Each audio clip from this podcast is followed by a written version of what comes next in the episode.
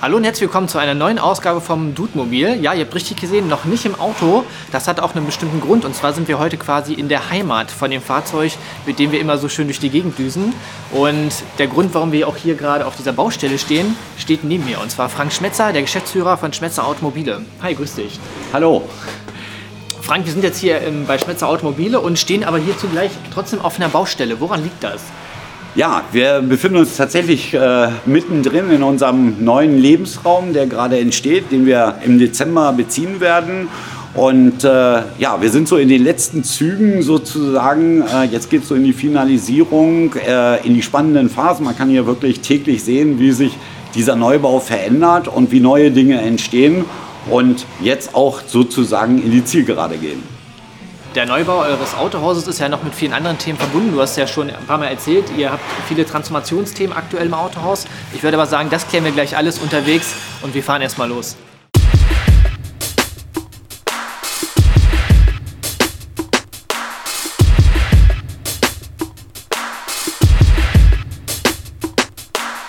Ähm, Frank, gerade standen wir noch in eurem neuen Autohaus. Ähm, vielleicht erklärst du uns noch kurz, wie ist das jetzt überhaupt zu dem Umbau gekommen? An welchem Punkt wart oder seid ihr, dass du gesagt hast, okay, wir müssen da jetzt mal eine räumliche Veränderung reinbringen? Ja, spa äh, spannend ist, äh, wir sagen immer Autohaus. Äh, ich ich, ich frage mich, ob wir es überhaupt äh, noch Autohaus nennen. Ähm, die große Überschrift, glaube ich, für die Zukunft ist das Thema Mobilität. Mobilität werden wir immer brauchen. Und äh, Mobilität, äh, wir wissen nur noch nicht genau, wie sie sich verändert und welchen Bedarf wir eigentlich in den nächsten fünf bis zehn Jahren haben. Und deswegen richten wir uns heute eigentlich eher aus, würde ich heute sagen, es ist eigentlich ein Mobilitätscenter. Ähm, das, was mich eigentlich antreibt, erstmal generell zum Umbau, ist einerseits zu sagen müssen, ähm, okay, man bringt jetzt das Unternehmen in die nächste Generation. Man, ähm, hier denke ich jetzt gar nicht in erster Linie an meine Kinder, sondern einfach den Anspruch der Zukunft. Wir haben im Moment eine spannende Zeit und jetzt muss einfach auch transformiert werden in einen anderen Bedarf. Und diese Zeit zu gestalten und das wirtschaftlich gut gut zu, äh, hinzubringen.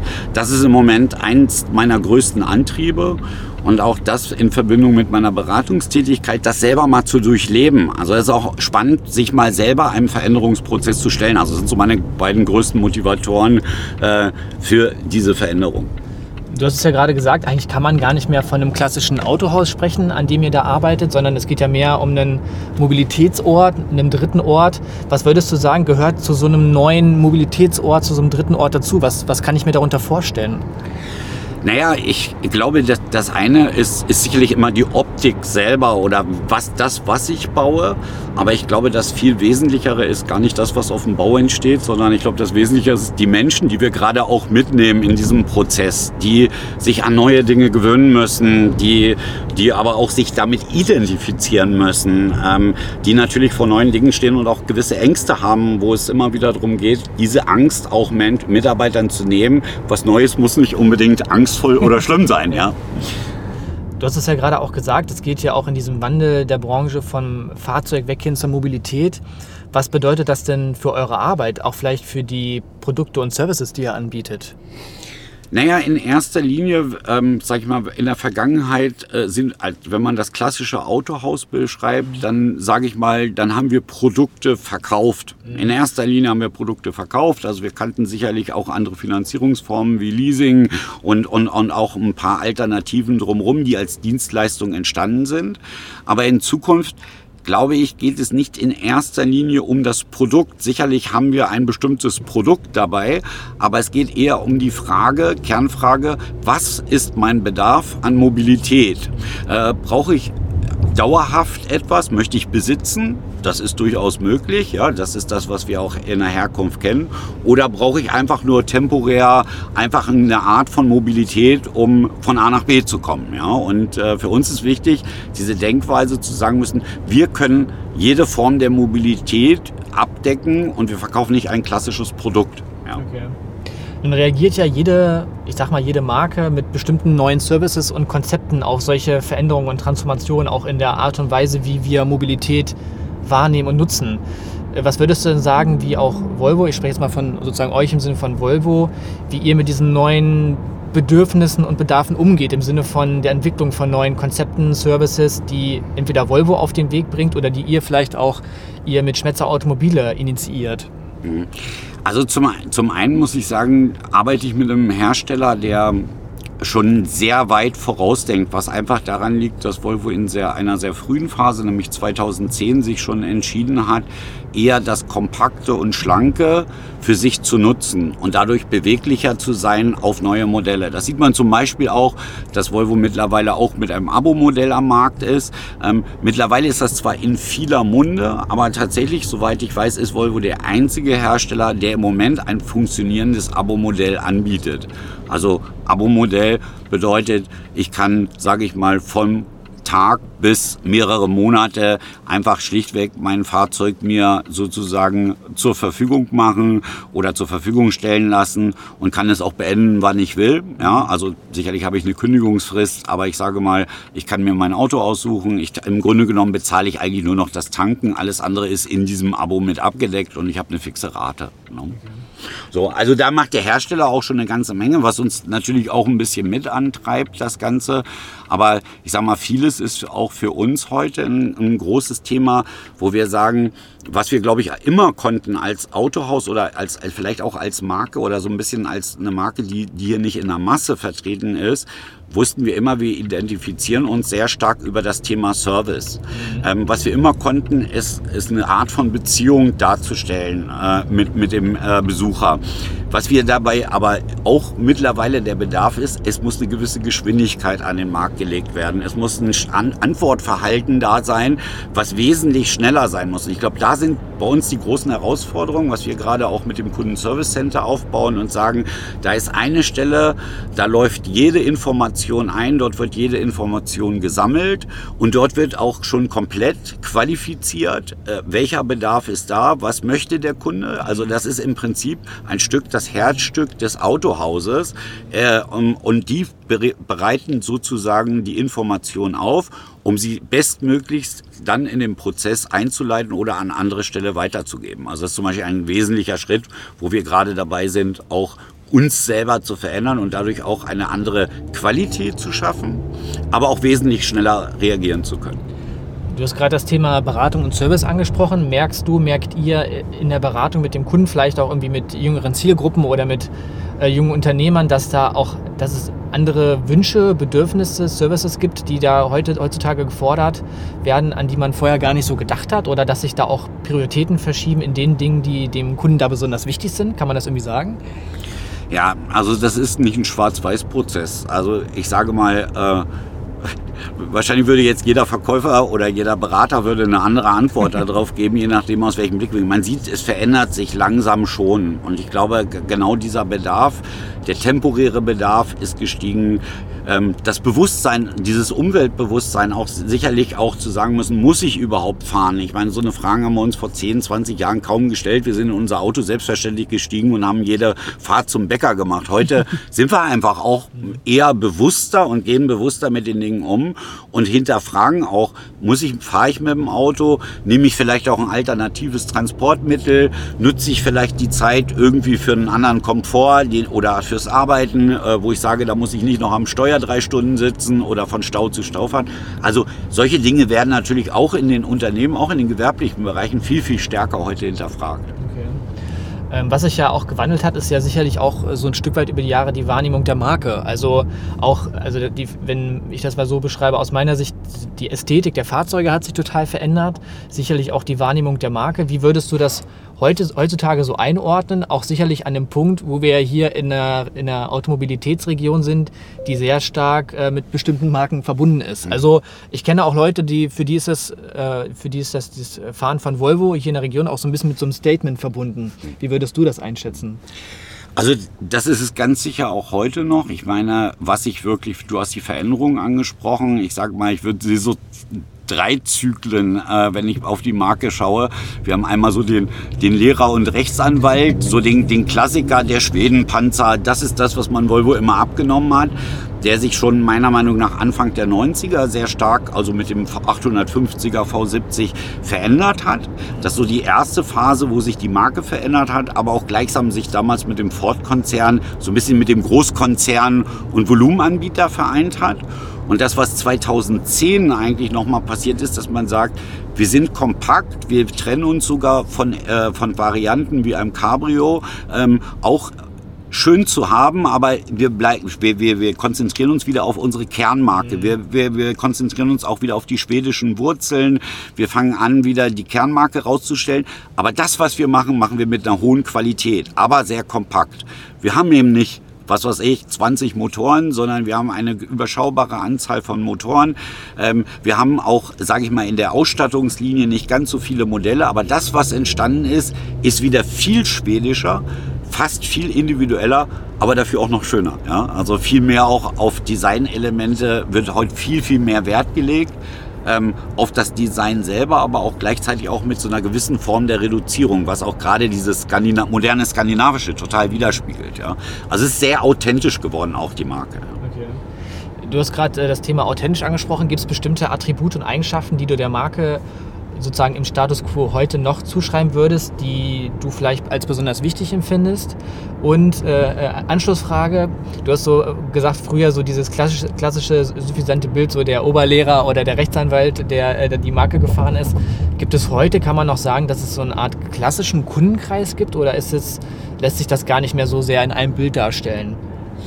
Also ich glaube, was immer, immer auch an geblieben ist, ist das Thema Sicherheit. Und das, das, das ist eins, was die Marke sehr stark prägt. Das äh, zweite, glaube ich, auch so ein Sympathiefaktor.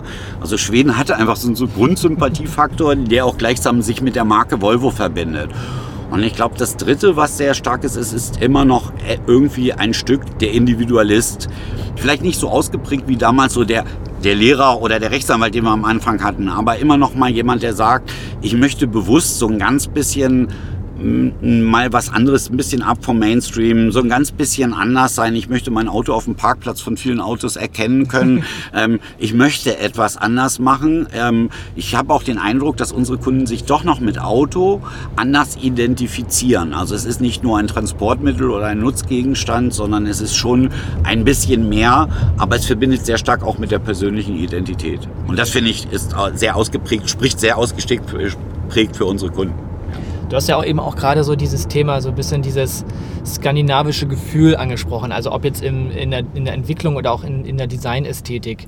Inwieweit kann man denn diese, dieses skandinavische Flair oder diese skandinavischen Eigenheiten, die so den, den nordischen äh, Menschen zugeschrieben werden. Inwiefern kann man das so in der täglichen Arbeit, im, in, in eurem Mobilitätszentrum, inwiefern kann man das da so ausdrücken? Also spiegelt sich das so ein bisschen auch in eurer Arbeit nieder, wieder oder auch in der Art und Weise, wie ihr mit den Dingen umgeht? Mhm.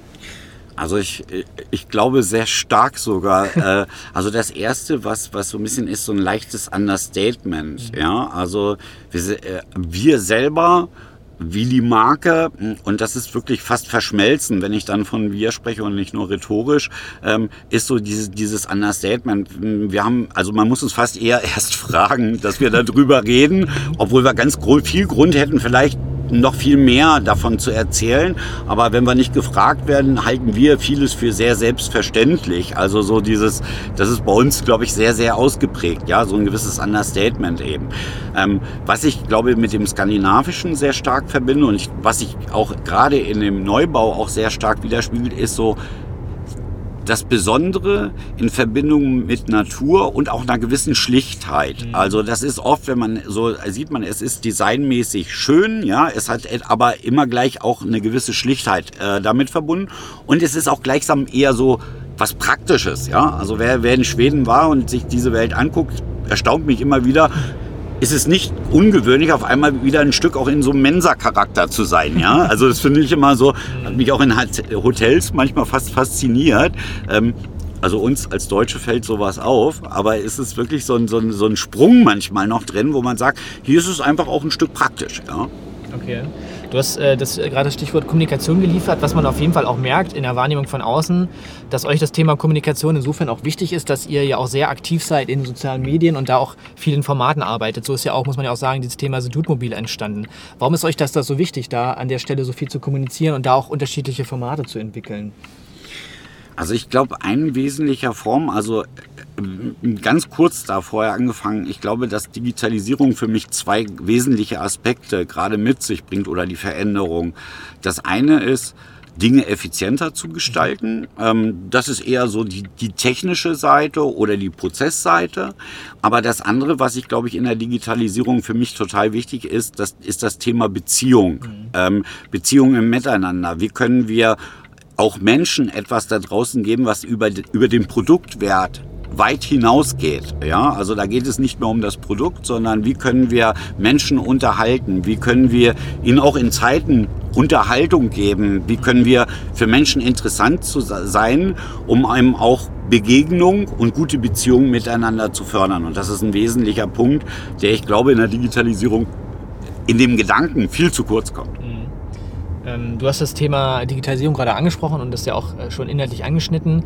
Da gibt es ja, ja auch ein sehr ambivalentes Verhältnis zu diesem Thema im Sinne von, auf der einen Seite erleichtern uns alle mit der Digitalisierung verbundenen Einheiten sicherlich viele, viele Themen strukturell, also dass man irgendwie Dinge schneller abwickeln kann, einfacher abwickeln kann, dass sie sich besser miteinander verknüpfen lassen. Auf der anderen Seite könnte man auch gegenreden und sagen, ja, es geht so ein bisschen so die Schönheit der Analogie verloren und so dem, dem Persönlichen und Nahen. Wie kann man denn da so einen guten Mittelweg finden? Also diese persönliche Persönlichkeit, Nahbarkeit weiterhin bestärken und trotzdem die Vorteile der Digitalisierung für sich zu nutzen.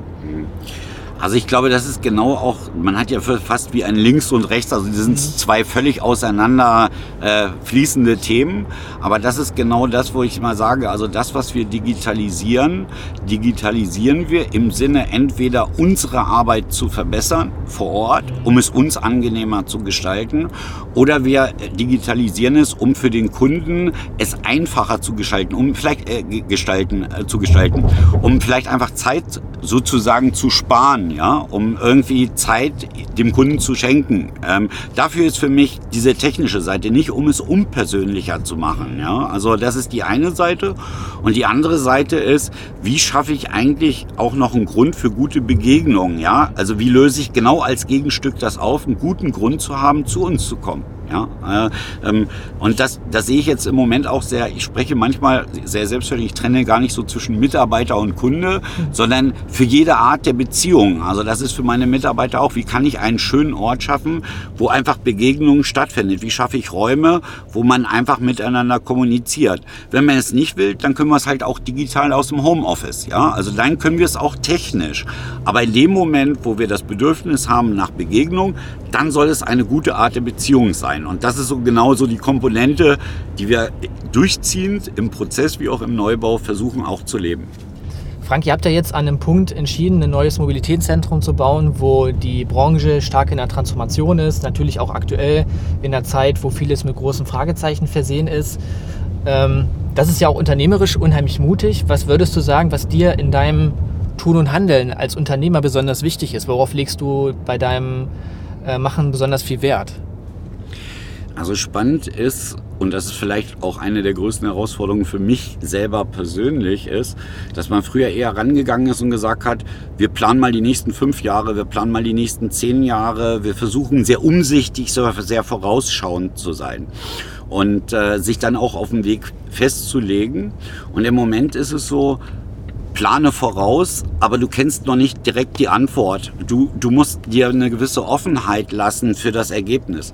Das muss gar nicht schlecht sein, aber sich selber auch damit auseinanderzusetzen, zu sagen müssen, du kannst schon planen, aber du musst davon ausgehen, dass die Antwort mir nicht eine Antwort ist, sondern möglicherweise auch mehrere Antworten sind. Und diese Flexibilität auch zu schaffen, für sich selber diese Offenheit zu haben, erstmal in erster Linie und das auch an die Mitarbeiter zu übertragen, das finde ich im Moment einen spannenden Punkt, aber auch eine, eine Herausforderung, einen spannenden Punkt und aber auch total wichtig. Du hast es ja gerade gesagt, es ist heute gar nicht mehr möglich, jetzt irgendwie einen Fünfjahresplan aufzulegen und dann wird er genauso umgesetzt. Das war ohnehin schon nicht mehr möglich und aktuell ist es ja so, in vielen Branchen sagen die, die, die Leute, ich plane von jetzt auf die nächste Woche. Ähm, wie erlebst du so die aktuelle Phase und was würdest du sagen, es ist ja so, dass jetzt durch die, bedingt durch die Corona-Pandemie, dass ja auch neue Themen, Perspektiven und Chancen, Chancen entstanden sind. Was überwiegt denn so in eurer Arbeit? Also ist es so, dass irgendwie umgehen mit der Situation oder auch, dass sich auch dadurch nochmal ganz andere Themen für euch entwickeln? Also für, für uns selber muss ich sagen, ist es, ist es erstmal so, wir haben einen ersten Musterbruch damit äh, sozusagen für uns, dass wir eigentlich in eine Containerwelt, in eine reduzierte Welt schon eigentlich eingezogen sind. Also der Alltag war gebrochen, die Laufwege waren anders. Also es ist sowieso alles anders gewesen. Plus dem, dass nachher eigentlich mit Corona nochmal wieder Veränderungen kamen. Also bei uns ist gerade sowieso alles anders. Der große Vorteil ist, dass wir im Moment so aus der gewohnten Welt herausgerissen, so rausgerissen sind, dass Veränderung tatsächlich wesentlich einfacher ist. Und also meine Mitarbeiter stelle ich viel offener fest, äh, nehme ich viel offener wahr, ähm, sich in, in Veränderungen zu begeben. Und äh, mit dem, dass auch Dinge funktionieren, kommt dann auch der Mut zu sagen müssen, auch wenn wir schon mal, schon mal dabei sind, ja, und wenn wir schon mal äh, den Schritt gegangen sind, äh, warum haben wir es nicht schon eher gemacht? Auch dann gehen wir auch noch mal einen Schritt weiter. Also es wächst wächst im Moment ähm, ein Vertrauen, aber auch ein Mut, glaube ich, im Moment nach vorne zu gehen. Das sehe ich in der Corona-Zeit extrem vorteilhaft. Was ich so ein bisschen schwieriger finde bei dem Thema und, und wirklich anspruchsvoll finde, dass wir diese, wir können uns nicht festlegen, nicht zum Unwort machen, dass wir sagen, wir brauchen ja auch noch gar nicht zu Ende entwickeln, sondern wir haben eine Idee, fünf Minuten später kommunizieren wir sie und wir lassen dann einfach mal entwickeln, weil wir nennen das dann agile Entwicklung in der Form, dass wir den Händler einfach mal fünf Prozent an die Hand geben und den lassen wir dann mal so ein bisschen mitgestalten. Ähm, der soll mal ausprobieren und daraus machen wir dann irgendwann mal ein Produkt. Ähm, ich glaube, das ist ein bisschen zu einfach gedacht. Also das ist leider mir ein bisschen so ein, so ein Unwort geworden, äh, weil immer dann, wenn man was hinterfragt, kommt sehr schnell die Antwort, äh, so mal so, ja, du kennst ja die Antwort sowieso nicht. Ja? Also stellen wir uns gar nicht die Frage. Ich glaube, das ist eben kein Schwarz-Weiß. Wir können eine Antwort geben. Wir müssen nur auch manchmal trotzdem sicher sein, dass es nicht nur eine Antwort ist, sondern dass es mehrere äh, Antworten sein können oder auch mal was völlig anderes bei rauskommen kann. Aber deswegen hebt es ja nicht auf, bestimmte Dinge auch planvoll anzugehen. Ja. Ähm, um noch kurz in der äh, sozusagen Corona-Pandemie-Zeit zu verweilen. Ähm, wie schlägt sich das auf eure Arbeit nieder? Insofern merkt ihr, dass die Kunden andere Bedürfnisse haben. Also eine Annahme könnte ja zum Beispiel sein, der Individualverkehr steigt, weil die Leute weniger den ÖPNV nutzen wollen oder den Menschen sind vielleicht andere Dinge im Fahrzeug wichtig, jetzt bedingt durch die Pandemie. Wie, wie erlebt ihr so die Zeit im Sinne von, was hat der Kunde für Ansprüche und was für Kunden kommen da so auf einen zu? Das ist gar nicht so einfach in eine Antwort zu geben, weil es keinen pauschalen Trend gibt. Es gibt, gilt für viele Kunden, ich meine, wir sind zu 70 bis 80 Prozent im Geschäftskundenbereich. Es gibt Kunden, die sowieso nicht ganz so stark betroffen sind durch Corona, wo es doch relativ normal weitergeht vom und sich der Bedarf nicht so absolut ändert. Ähm, was man allerdings immer, was man merkt, ist, dass im Moment ich meine, die Kunden fahren weniger Kilometer, ähm, allein weil Reisezeiten sich verkürzen. Ähm, es ist doch ein verstärktes Bewusstsein, äh, fahre ich mit dem Auto, brauche ich das Auto noch? Ja, also ich weiß nicht, ob wir uns vor drei bis fünf Jahren überhaupt die Frage gestellt hätten, ja, ähm, weil es war so selbstverständlich, ja, es gehört einfach zu uns. Und äh, das ist so ein Trend, den merken wir, der sickert so ein bisschen durch und ja, es gibt sicherlich auch die Ersten, die mal überlegen und sagen müssen, brauche ich eigentlich wirklich noch dauerhaft ein Auto, äh, wenn, ich, wenn ich gar nicht mehr so viel fahre? Ja? Oder kann ich mir dann tatsächlich, kann ich dann auf eine temporäre Lösung gehen äh, und, und, und äh, brauche nicht unbedingt das noch äh, in meiner Gara meine Garage blockieren ja. mit dem Auto? Ne? Ähm wo wir gerade bei äh, der Wahrnehmung von, von Mobilität sind, was bedeutet Mobilität für dich persönlich? Also fährst du gerne Auto, fährst du viel Auto, was für ein Fahrzeug fährst du eigentlich, um das mal so in, aus deiner eigenen Brille zu beschreiben? Also, also Auto ist das, womit ich groß geworden bin. Also Auto war für mich tatsächlich so, ich mit etwa mit zwölf wusste ich, dass ich gerne in der Werkstatt lernen will, Automechaniker lernen will. Ähm, ich habe übrigens auch mit zwölf schon immer davon geträumt, mich mal im, irgendwas mit Auto mich selbstständig gemacht. Es gab bei mir zwei Wünsche. Entweder Auto Oder Gastronomie, also Hotel. Ja, also sind so, also weil ich Dienstleistungen schon immer total faszinierend fand. Ähm, und selbst mein Autospielen als Kind hatte schon immer irgendwie mit Autos oder mit, mit tatsächlich Dienstleistungen zu tun. Also so etwas, wo ich schon immer von geträumt habe, das irgendwie mal so ein Stück, so eine Welt selber gestalten zu können. Ja, also sicherlich ist das früher als Kind sicherlich träumerischer gewesen, aber ich wollte schon immer was mit Autos zu tun haben.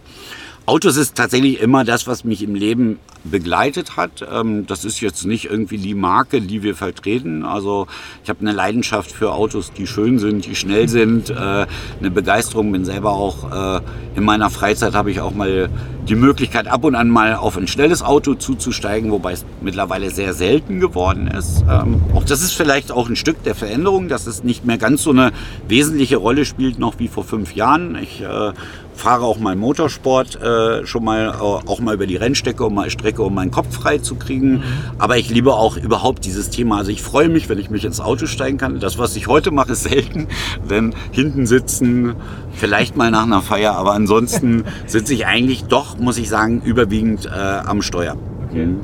Ähm, die, die nächste Frage hast du mir gerade schon ein Stück weit vorausgenommen, wobei schaltest du so ab? Also ist es dann ähm, auch irgendwie ein Mobilitätskontext, dass du auch privat gerne fährst? Das hast du gerade schon aufgegriffen. Aber was sind noch so Themen, äh, bei denen du äh, gut abschalten kannst und was du so irgendwie, was dich in deiner Freizeit so umtreibt? Also genau, eins habe ich erwähnt, ähm, das kann man auch in einem zusammenfassen. Äh, das ist, wenn äh, also ich sage immer, es gibt zwei Ereignisse, wo ich total abschalte. Das ist auf, auf der Rennstrecke, ähm, wo ich so Geschwindigkeit und, und Erlebnis miteinander paaren kann. Und das gleiche ist, äh, wenn ich mir die Skier unter die, die Füße packe und Skifahren kann. Das ist für mich so das absolute Abschalten. Also so die Kombination aus Sport, ähm, Herausforderung, aber auch irgendwie der Reiz an Geschwindigkeit und äh, was mit Action und Tempo zu machen.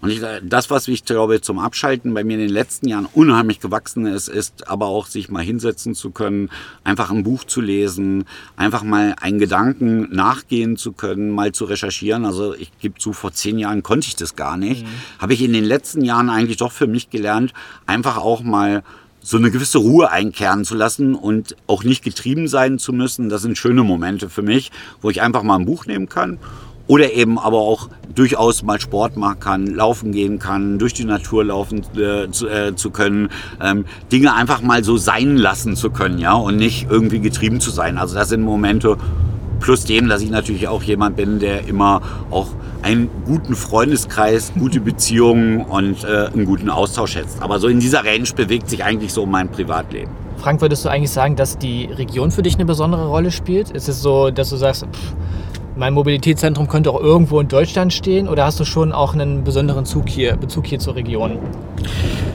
Also ja und nein, ja. Also ich, ich, ich bin in dieser Region groß geworden und natürlich bedeutet sie was. Ähm, ich gehöre tatsächlich zu den Menschen, die gesagt haben, ich könnte auch mal woanders leben. Ja? Also ähm, sogar eher einen Reiz davon haben zu sagen müssen, ich hätte auch mal irgendwie schon, ob man es am Ende macht oder nicht, aber ich könnte mir schon mal vorstellen, mal etwas hinter mich zu lassen und nochmal irgendwie wo neu anzufangen. Ja? Ähm, ich verbinde schon mit der Region äh, äh, eine ganze Menge, ob es sportlich ist, ob es der Fußball ist, äh, sicherlich sogar sehr stark eher dann der Sport. Aber ich sag mal, ich mag die Region, ich bin gerne hier, ich lebe gerne hier, aber ich bin tatsächlich nicht so, dass ich sage, sagen würde, ähm, ich könnte mich nicht auch mal rauslösen und, und, und mal raustrennen. Also ich finde die Kombination aus beiden schön. Hier habe ich, weiß ich, was ich habe, ja. Ähm, aber ich bin gerne auch unterwegs und lerne auch gerne was Neues kennen und das gilt auch für meine Lebensweisen. Okay. Mhm. Stichwort unterwegs, ihr, du bist ja nicht nur in der Region verwurzelt und verankert, sondern ihr seid ja auch in der Region unheimlich aktiv. Also ihr seid in unterschiedlichen Netzwerken und Vereinen, ihr geht in unterschiedliche Projekte, ähm, unterstützt auch bestimmte Initiativen. Warum ist euch das so wichtig? Hm. Welche Perspektive sprichst du konkret an oder hat's, äh, hat's, welche, was war also dein ich, Gedanke? Ich dachte jetzt also im Sinne hm. von Netzwerken, dachte ich jetzt so mhm. an Netzwerke wie dem AGV, wo du ja auch sehr so umtriebig bist und viel bei Veranstaltungen bist und mhm. in die hm. Themen reingehst. Und im Sinne von Initiativen meine ich jetzt so auch so Sachen wie den, wie den Brötchen-Express. Also sagst, uns ist es wichtig, solche Formate zu ja, unterstützen. Okay. Ja, also ich, ich glaube, das bringt an, schon an einen Punkt, wo wir auch schon mal ziemlich am Anfang waren. Mir, mir ist es wichtig, einen Beitrag zu leisten. Mhm. Also ich betrachte meine Arbeit selber auch als ein Stück Beitrag für die Menschen, mit denen ich arbeite. Und ich möchte auch ein Stück Beitrag für meine Kunden sein. Was kann ich auch ein Stück weit mit meinem Beitrag für andere leisten? Wo kann ich etwas geben? Und über diese ganzen Netzwerke vielleicht auch etwas gemeinsam gestalten. Also ich würde mir wünschen, dass das, das vielleicht sogar durch Corona gefördert, noch viel mehr gäbe, dass man eben gar nicht allein auf dieser Welt ist, sondern dass man Dinge miteinander kombinieren kann und dass eins und eins nicht zwei ist, sondern durchaus zehn oder hundert sein kann. Also das ist so ein bisschen eigentlich ein innerer Treiber, wo ich fest dran glaube, etwas gemeinsam gestalten zu können. Also neben mal Netzwerkaspekten, wo ich sage, es ist immer schön, wertvolle Kontakte zu haben, aber für mich ist es wirklich dieses Thema eigentlich die große Überschrift ist, wie kann ich auch eine Spur sein in meinem Leben und ein Stück Beitrag, um etwas zu gestalten und das kann man eigentlich nie alleine. Gibt es irgendwas, was du dir für die Region, für die Zukunft wünschst? Etwas, was unserer Region vielleicht gut tun würde? Ich glaube, im Moment sind wir, glaube ich, eher schon äh, ein Stück da. Was mich in dieser Region furchtbar nervt, sind diese ganzen Wettbewerbe zwischen Wolfsburg und Braunschweig oder dieses, dieses ganze Geplänkel. Also ich glaube auch im Moment ist es mein, mein Gefühl nach auch weniger geworden. Also ich finde, mir ist das egal. Wir sind am Ende hier eine Region.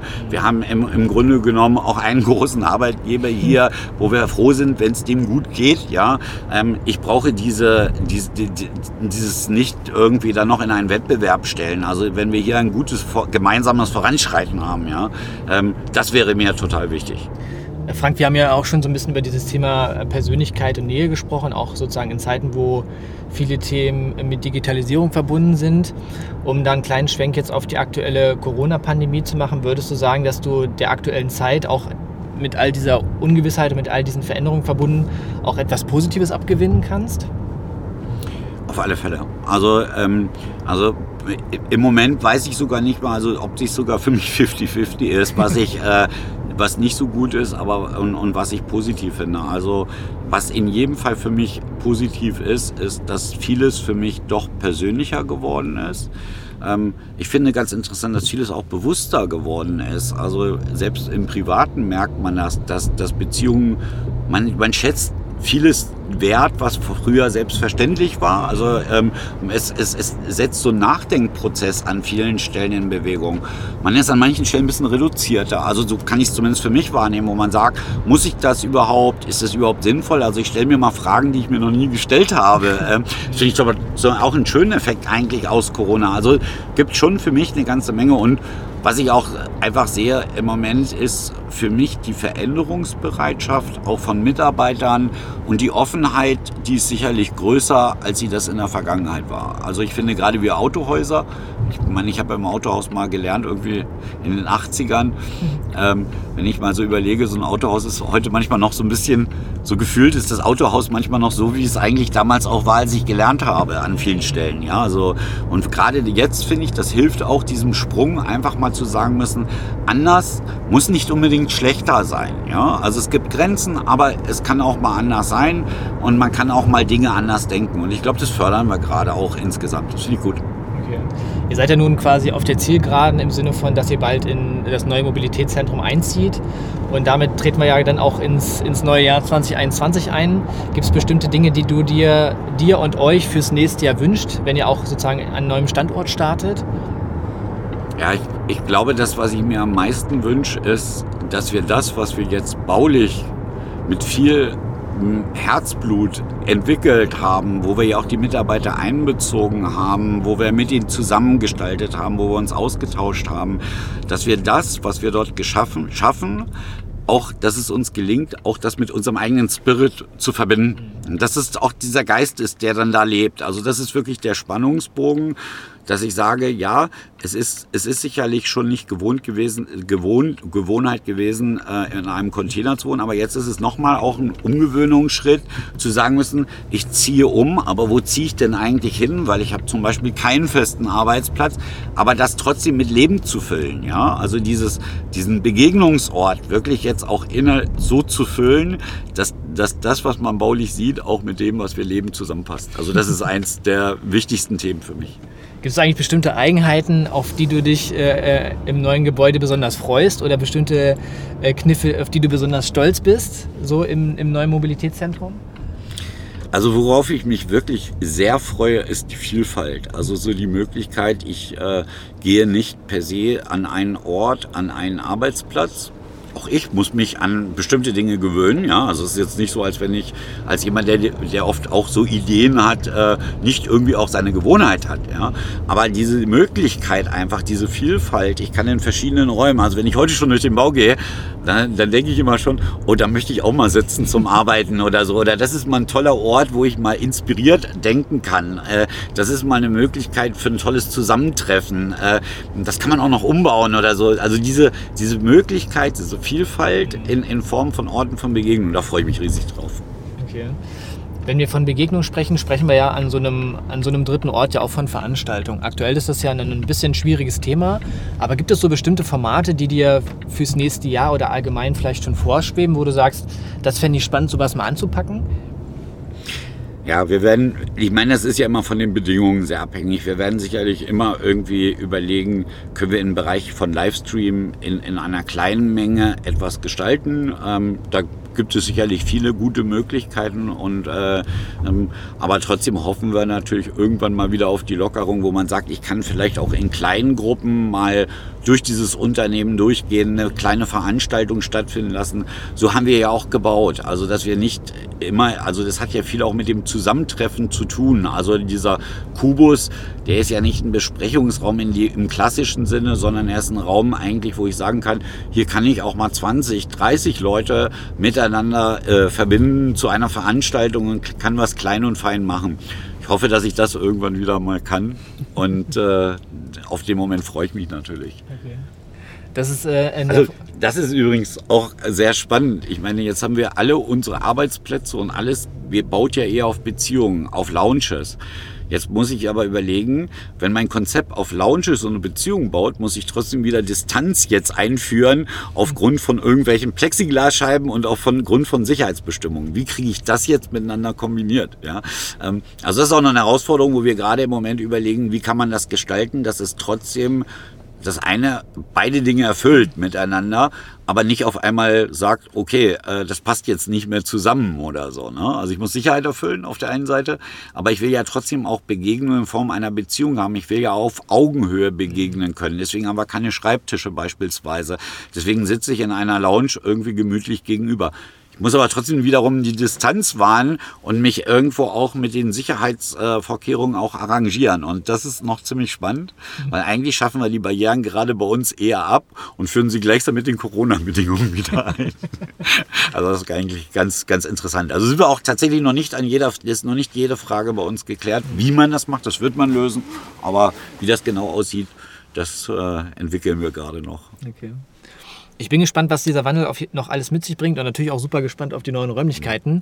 Und sage vielen Dank, Frank, dass du dir die Zeit genommen hast. Wir sind äh, am, am, Ziel wieder angekommen bei Schmetzer Automobile. Ich fand es wirklich interessant, was so diese ganze Transformation eben für die Automobilbranche und eben auch für so einen Mobilitätsort bedeutet. Und ähm, ja, wir werden mal schauen, was das so alles so für die nächsten kommenden Wochen, Monate und Jahre bedeutet, auch im Kontext der Mobilität. Vielen Dank, Frank, auf jeden Fall und ja, bis zur nächsten Ausgabe. Bis dann. Tschüss.